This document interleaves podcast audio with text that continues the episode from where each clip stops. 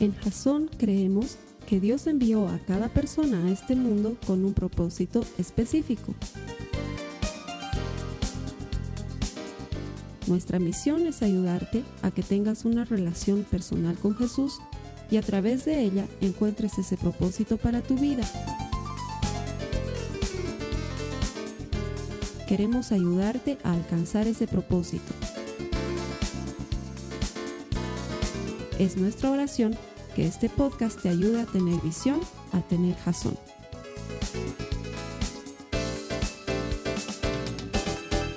Bienvenido a Jasón. Jasón es una palabra hebrea que significa visión.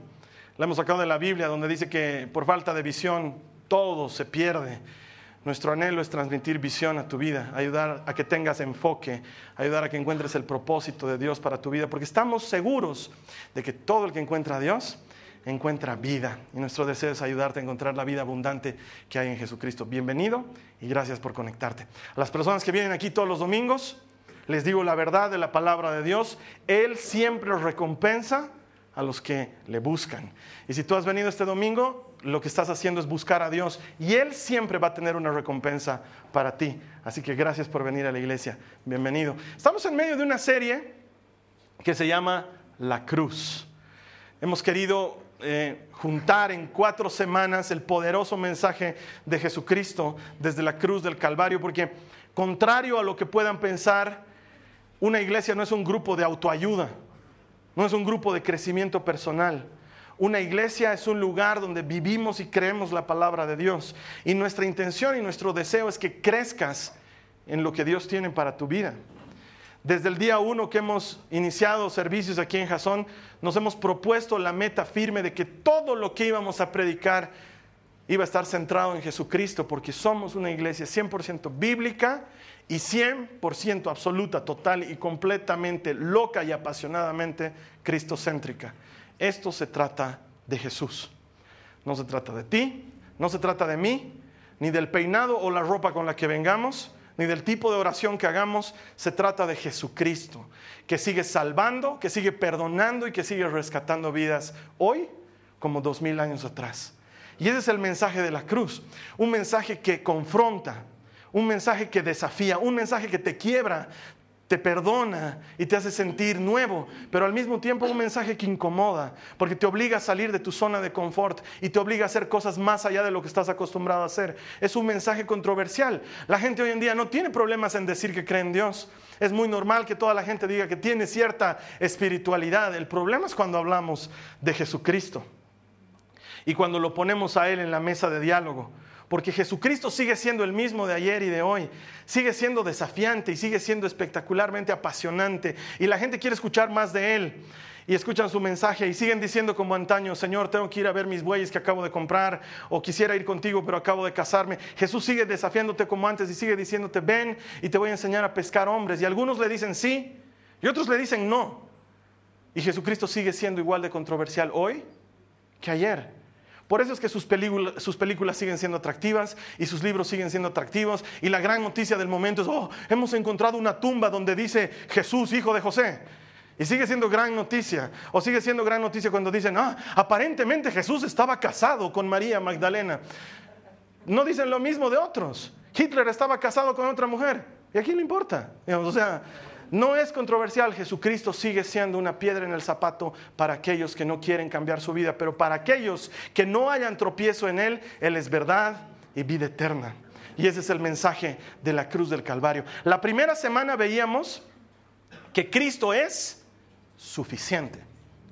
Cristo más nada es suficiente. No es Cristo más mis ofrendas, no es Cristo más mi alabanza, no es Cristo más mi asistencia impecable de todo el año a la iglesia, no, es Cristo más nada es suficiente. Él y solo Él es suficiente y necesario para darnos salvación y darnos vida. Y la segunda semana veíamos que el camino es el perdón. La puerta que nos abre el camino a recibir esa salvación gratuita es el perdón. Y que el perdón se logra y se consigue a través del ejemplo de Jesucristo un día a la vez. Que es difícil para todos, que es pesado para todos, pero que si lo haces hoy, con la gracia del Señor, mañana serás libre. Eso lo veíamos la semana pasada. Y hoy quiero hablarte de uno de los pasajes más espectaculares de la mejor prédica de Jesús. Porque mientras él estaba en la cruz del Calvario, estaba predicando. Él sabía que su mejor prédica la tenía que dar colgado de un madero. Iba a predicar con sus gestos, con su actitud y con su palabra. Y en medio de todo ese tumulto, Jesús iba a hacer muchas cosas más. Y entonces nos cuentan que trajeron a dos criminales y los pusieron uno a su derecha y otro a su izquierda. Y el mensaje de hoy se llama El sabor de lo gratis. Y vas a entender por qué. Sí, al final vas a entender qué sabor tiene lo gratis. Pero por ahora necesito que por favor me acompañes en tu Biblia a Lucas, en el capítulo 23, los versos 32 y 33, por favor. Lucas 23, 32 y 33. Vamos a leer lo que dice la palabra de Dios si tú estás conectado por primera vez. Debajo de mí está apareciendo un enlace en el cual puedes encontrar una Biblia gratuita para que la utilices durante este servicio o cuando quieras, es un regalo nuestro, para ti puedes utilizarla en cualquier momento. Vamos a leer lo que dice Lucas 23, 32, 33. Dice, llevaron a otros dos, ambos criminales, para ser ejecutados con Jesús. Cuando llegaron a un lugar llamado La Calavera, lo clavaron en la cruz y a los criminales también, uno a su derecha y otro a su izquierda. Y estos son quienes la tradición popular ha venido a denominar como el buen ladrón y el mal ladrón. Es más, muchos dicen que el buen ladrón estaba a la derecha de Jesús y el mal ladrón a la izquierda. Y siempre he dicho, pobres los zurdos, siempre hay una especie de discriminación con el que ha nacido zurdo. Pero si te das cuenta, Lucas hace una aclaración bien importante. Dice, a dos criminales. Nunca dijo a un buen criminal y a un mal criminal. Es más, no me imagino que haya un buen criminal y un mal criminal. O eres criminal o no eres criminal y punto. De hecho, la Biblia no los llama específicamente ladrones, los llama criminales. Es muy probable que hayan estado ahí por una serie de delitos, porque la cruz no era un castigo bajo, no era un castigo liviano, era un castigo de gran talante para un criminal grande. Jesús estaba crucificado ahí porque su sentencia de muerte decía arriba el rey de los judíos. Y eso era conspiración contra el imperio romano, eso era sublevación, eso era traición, era un alto cargo que Jesucristo tenía en su cruz. Y estos otros ladrones, entre comillas, la Biblia los llama criminales. Muy probablemente eran otros rebeldes, otros que habían sido encontrados agitando a las personas, probablemente habían entrado a robar algunos lugares, probablemente quizás hasta hayan matado a alguien. La Biblia dice que eran criminales y eran igual los dos. El uno y el otro estaban en exactamente igual, eh, iguales en condiciones al momento de encontrarse en este pasaje de la Biblia.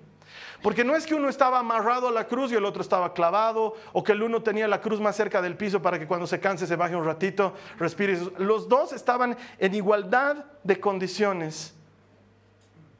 El uno a la izquierda y el otro a la derecha. Los dos tenían el mismo problema. Iban a morir por sus delitos.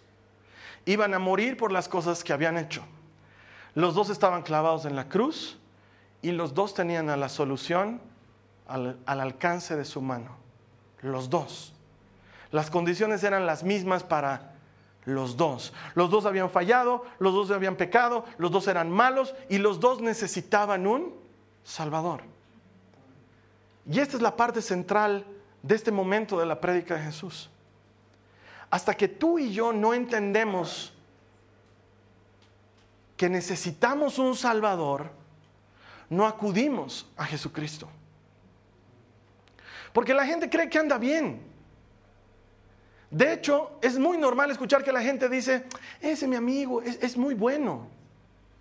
O, o, como dice la Monsefuana en Al fondo del sitio, soy bien buena.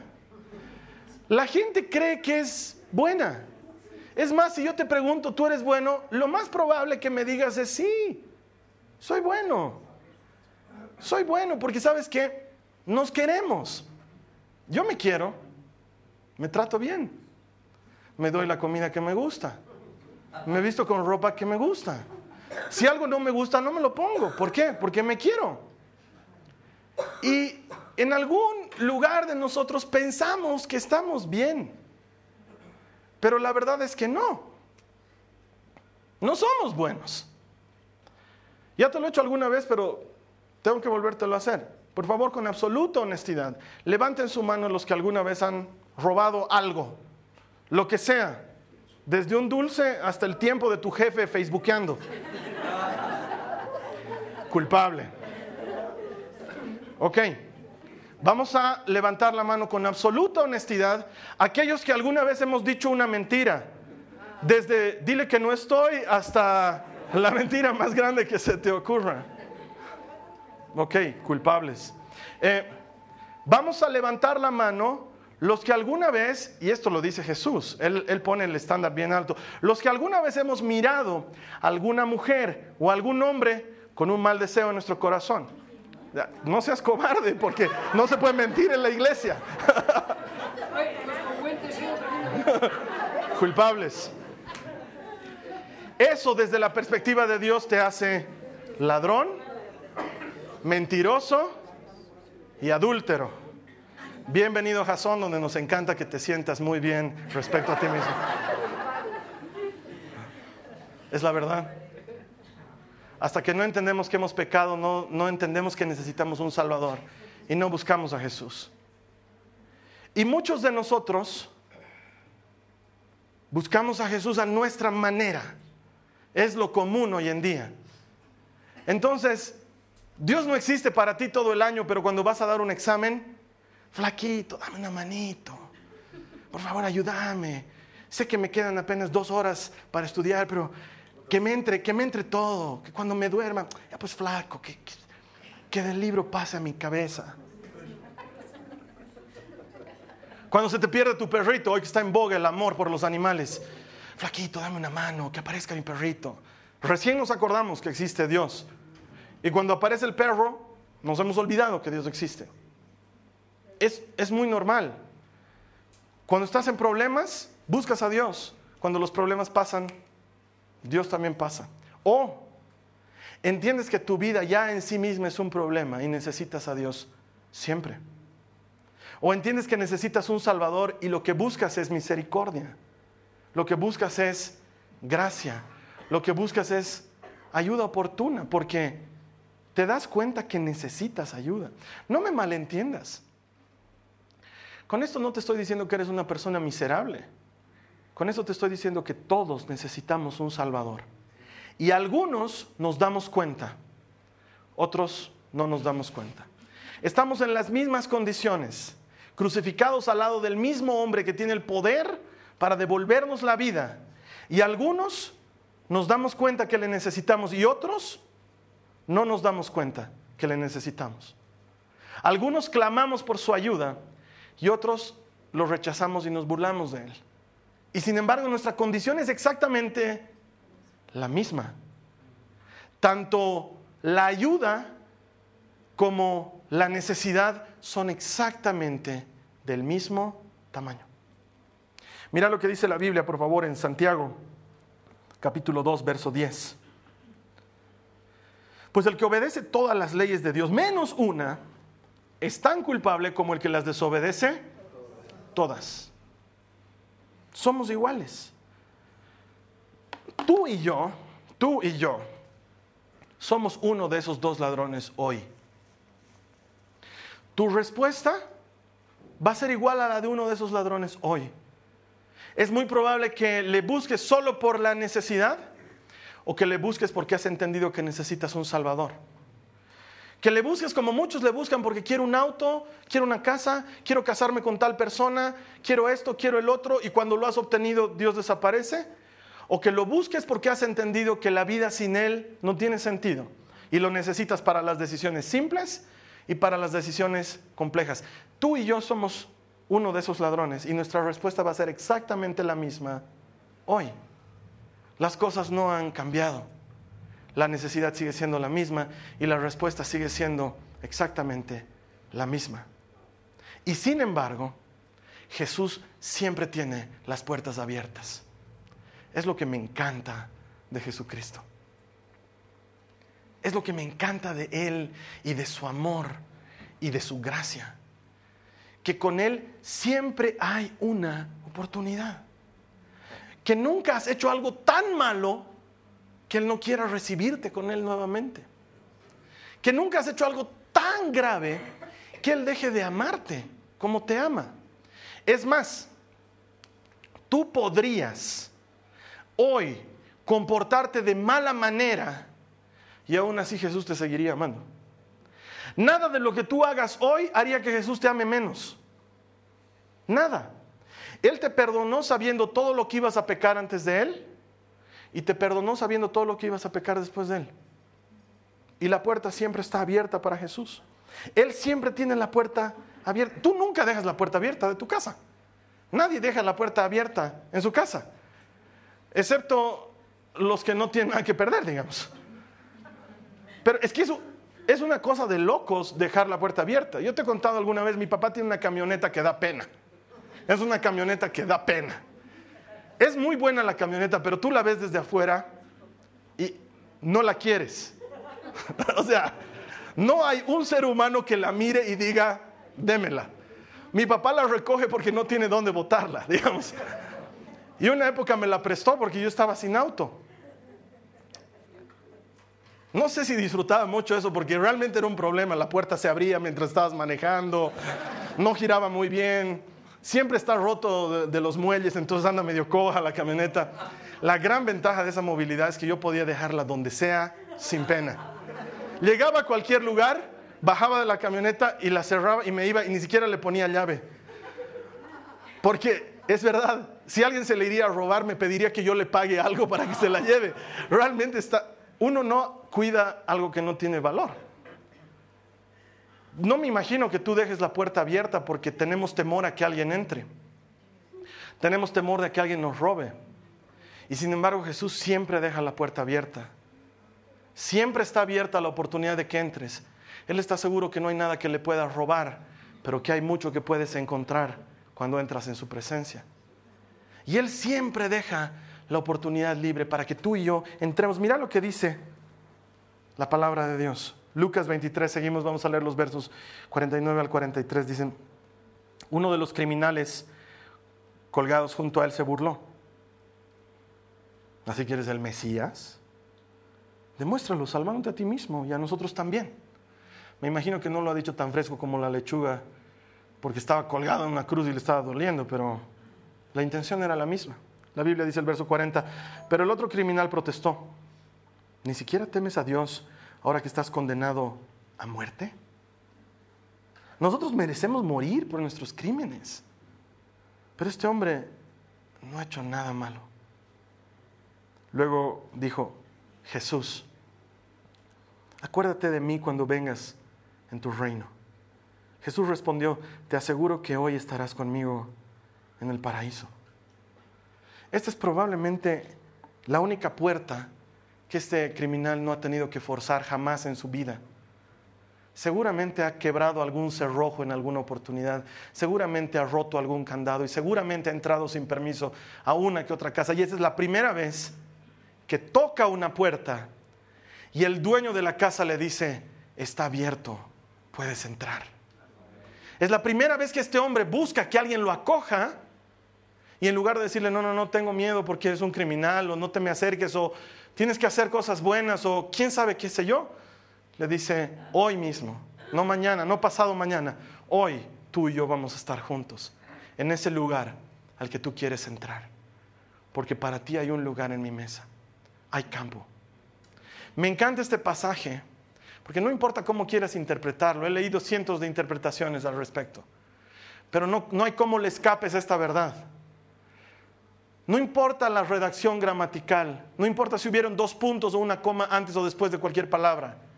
Alguien que se está muriendo no le ofrece una esperanza a otro que está en iguales, en iguales condiciones.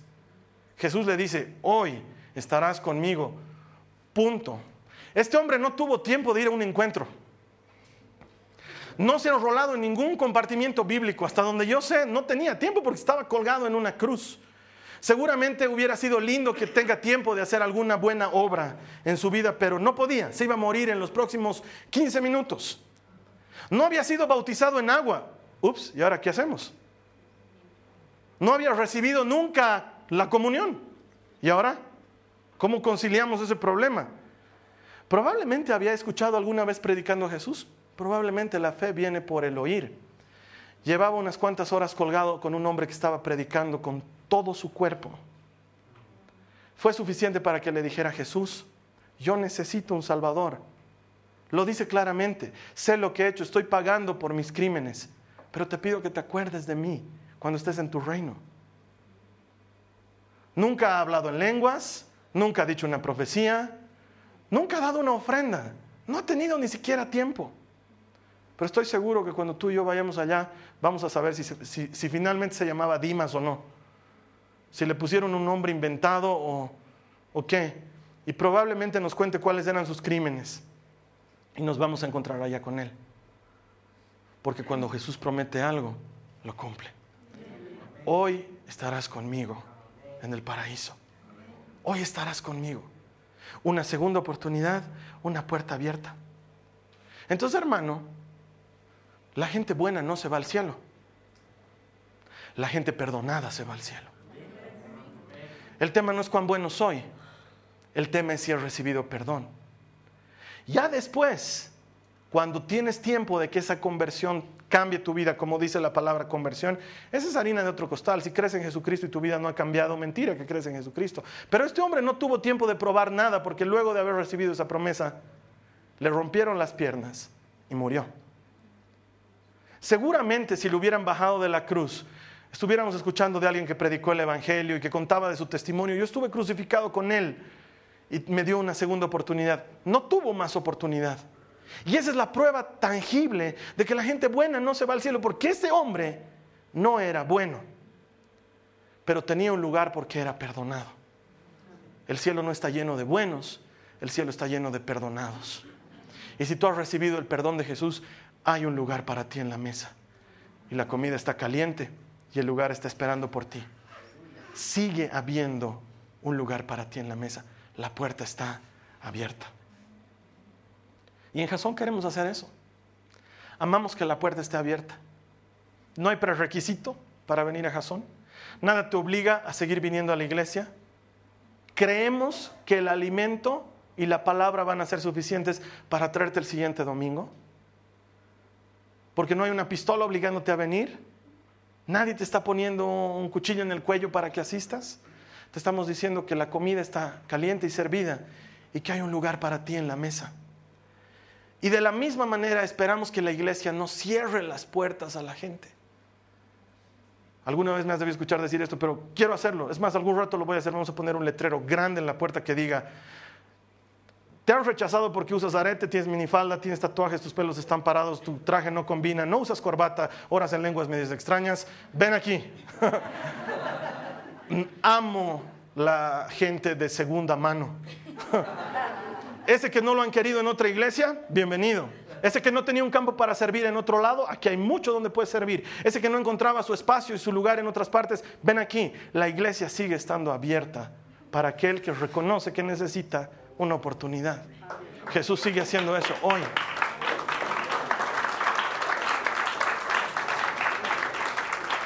Tú y yo le abriremos la puerta a la gente, no le cerraremos la puerta. No te pongas tus headphones y empieces a escuchar Marcos Witt para no escuchar al que trabaja contigo. Escúchalo, sácate los headphones. Escúchalo, compartí con No le cierres la puerta. Tú eres la iglesia, tú eres la iglesia. No le cierres la puerta a la gente. Ah, no, hermanos, que yo no me junto con esa clase de hermanos.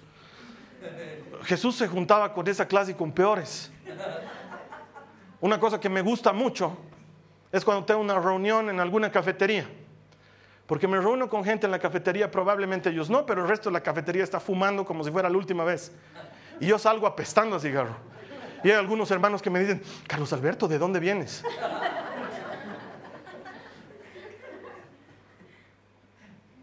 De dejar la puerta abierta. Hay que juntarnos con la gente. Hay que amar a la gente. No podemos creer que el Evangelio es solo nuestro.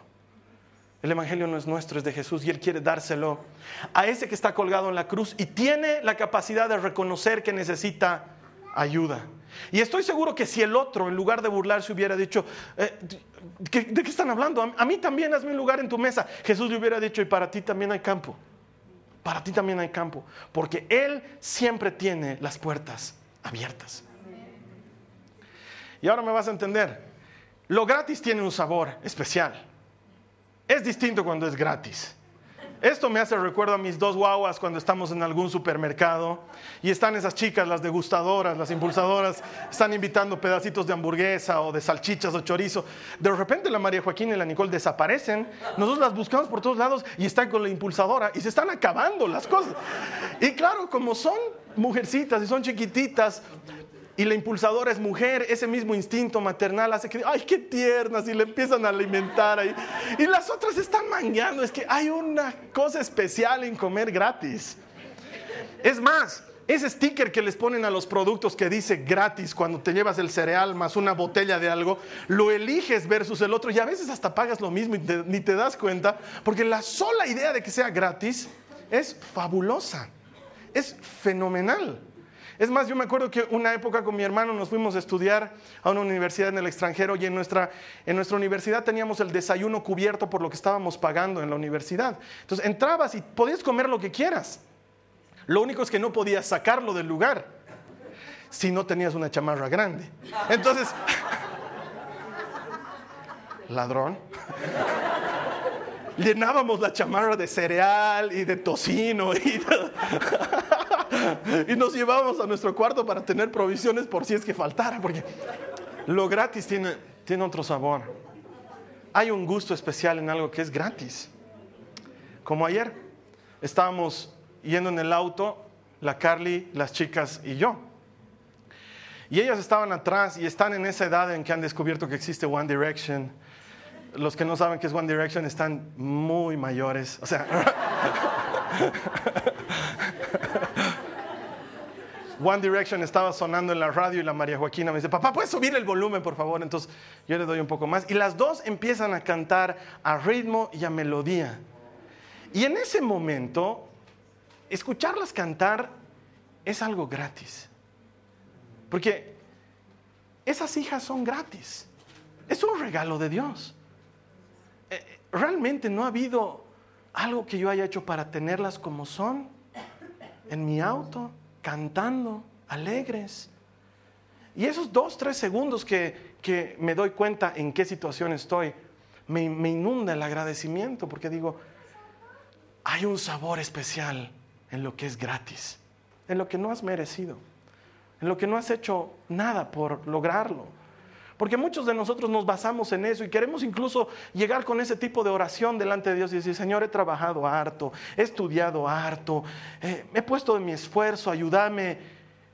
Y Dios sigue diciendo, al que no ha hecho nada, hay un campo para ti en mi mesa. Por eso se llama gracia. Porque para estar sentados al lado de Jesús no necesitamos merecerlo. No necesitamos haber hecho algo bien, excepto aceptar su invitación y creerle. Mira lo que dice, por favor, Romanos 3. Vamos a leer el verso 20 y el verso 22. Dice, pues nadie llegará jamás a ser justo ante Dios por hacer lo que la ley manda. La ley sencillamente nos muestra lo pecadores que somos. Para eso está la ley. Y el verso 22 dice, Dios nos hace justos a sus ojos cuando ponemos nuestra fe en Jesucristo. Él nos hace justos, no nosotros. Él nos hace justos. Y eso es verdad. Y me encanta esta afirmación. Para todo el que cree, sea quien fuere. La puerta está abierta para todos. El ladrón de la cruz es la prueba. La salvación es gratis. Es gratis para todo el que quiera creerle. ¿Cuántas veces, Carlos Alberto? La puerta está abierta. Jesús todavía no ha vuelto. Él sigue esperando que te le acerques. Él sigue esperando que reconozcas que le necesitas. No que le merezcas, que le necesitas. El ser bueno va a venir después como consecuencia, créeme. No hay manera de que creas en Jesucristo y tu vida no cambie para siempre. Cuando crees en Jesús, tu vida cambia para siempre. Nunca más vuelves a ser el mismo. No hay manera, no hay vuelta atrás. Hasta cuando vuelves atrás y cuando decides dejar a Dios y decides abandonarlo, te sigue atormentando en tu mente y en tu espíritu. Porque te ha puesto un sello indeleble en tu corazón. Y ese sello dice Jesucristo. Y está escrito con sangre. Y grita desde allá adentro. Entonces cuando te vas lejos, terminas volviendo. Como el perro arrepentido. Con la mirada tan tierna. Y el hocico partido. Y el rabo entre las piernas. ¿Y sabes qué te dice Jesús? Bienvenido te estaba esperando. Y tu ropa está sucia, cámbienle, pónganle ropa nueva. Y está hediendo, báñenlo y límpienlo. Y pónganle un anillo en la mano porque mis hijos, mis hijos llevan anillo. Y pónganle calzados porque este no es esclavo, es libre. Y vamos a matar un gran becerro y vamos a hacer una gran fiesta, porque este hijo mío estaba muerto y ha vuelto a la vida, estaba perdido y lo hemos encontrado y sigue habiendo campo para ti en la mesa. Ese es el Señor.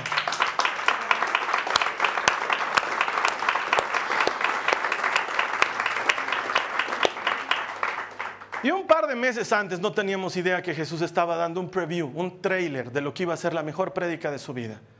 Cuando se le acerca un maestro de la ley y le dice, Señor, dime quién es mi prójimo. Y Jesús le cuenta la historia que vengo contándote los últimos domingos. Había un hombre que lo asaltaron y lo dejaron tirado al borde del camino. Y pasó junto a él un sacerdote, pero no quiso tocarlo para no hacerse impuro. Y pasó también un levita, pero estaba muy apurado para llegar a adorar al templo. Y pasó un samaritano uno de esos que nadie quiere, uno de esos al que nadie le habla porque es un samaritano, es de esos con los que no hablamos. Y él, él sí se acercó a este hombre y vendó sus heridas y lo curó y lo subió a su mula y lo llevó a un hotel y lo dejó ahí y le dijo al, que atendía, te dejo pagado toda su estancia aquí, atiéndelo hasta que sane y si cuesta algo más y gasta algo más a mi regreso, te lo pagaré todo. Y le dice al maestro de la ley, ¿quién fue el prójimo? de este hombre y dice, fue el samaritano. Y Jesús le dice, anda y haz tú lo mismo. La prédica la hizo carne en la cruz del Calvario. Ese ladrón, ese criminal, estaba botado al borde del camino. Nadie lo quería, nadie quería mancharse con él, era un sucio criminal que probablemente había entrado a la casa de muchos de los que estaban ahí a robar. Y Jesús tuvo misericordia de él y lavó sus heridas y lo vendó y lo cuidó. Y pagó el precio. Y si algo más había que gastar, él estaba dispuesto a pagarlo todo. Y desde la cruz te mira y te dice, anda y haz tú lo mismo. Ahorita hay gente afuera que no está aquí adentro. Gente que cree que la iglesia los ha rechazado. Gente que cree que no tiene un lugar en el cuerpo. Y Jesús te ha pedido que tú seas sus manos y que tú seas sus pies. Y que tú seas su voz. Y que vayamos afuera y hagamos lo mismo. Y traigamos a otro que está lastimado y le digamos, no importa cuán malo haya sido, qué bueno que eso te ha ayudado a entender que necesitas un Salvador. Hay un lugar para ti en la mesa, la comida está caliente y servida. Ven, hoy mismo estarás con Él en el paraíso. La siguiente semana vamos a terminar esta serie. Eh, vamos a hablar de cuando Jesús cruzó la meta entregó su espíritu y dijo, consumado es. Y terminó la mejor prédica de su vida. La prédica de la que seguimos hablando hoy, más de dos mil años después, seguimos anunciando que la piedra está movida y que la tumba está vacía y que Él está vivo, que lo que hizo en la cruz repercute en que hoy tú y yo tengamos la oportunidad de escuchar su mensaje y tener acceso a Él. Eso va a suceder la siguiente semana. Hoy quiero invitarte a que oremos. Si tú reconoces que tienes una necesidad, si reconoces que necesitas un Salvador, este es el momento. Jesús no es solamente para el pobre y para el necesitado, es también para el rico y para el que no tiene ninguna cosa física que le haga falta, pero entiende que no es suficiente. Entiende que en su corazón hay un vacío con forma de Jesucristo, que no lo puede llenar otra cosa en la vida, si ese es tu caso. No importa tu condición económica, tu condición social, no importa si eres hombre o mujer, no importa cuánto hayas pecado, Jesús quiere invitarte a que hagas una oración con Él. Es muy sencilla. Vamos a pedirle perdón de nuestros pecados y le vamos a decir como el ladrón en la cruz, acuérdate de mí cuando estés en tu reino. Y te garantizo que Él te va a hacer la misma promesa que le hizo al hombre que estaba crucificado junto a Él. Vamos a orar en este momento. Cierra tus ojos. Ora conmigo. Señor Jesús, ayúdame, repítelo, Señor Jesús, te quiero pedir perdón de mis pecados. No me alcanza. No importa lo que haga, no importa cuánto haga, no me alcanza. Pero entiendo que tú eres todo. Eres suficiente y yo te necesito. Así como estoy, aquí donde estoy, ahora te pido, ten misericordia de mí y acuérdate de mí cuando estés en tu reino.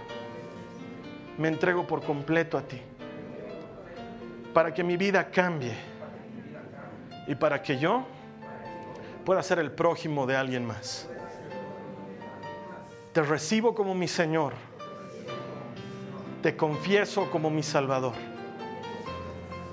Y te doy gracias. Porque a pesar de todo lo que he hecho y a pesar de mí mismo, hay un lugar para mí en tu mesa.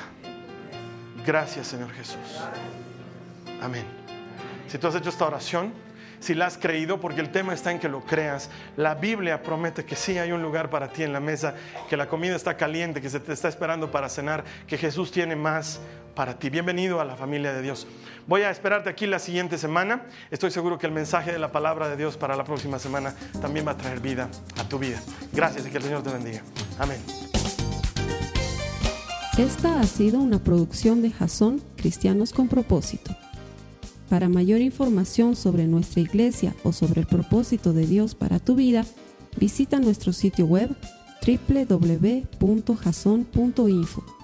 Allí encontrarás muchos recursos para animarte en tu relación con Dios, enseñanzas, nuestro blog, prédicas y mucho más. Te lo deletreamos www.jazon.info también puedes visitarnos en nuestro sitio en Facebook www.facebook.com barra Que Dios te bendiga abundantemente. Muchas gracias.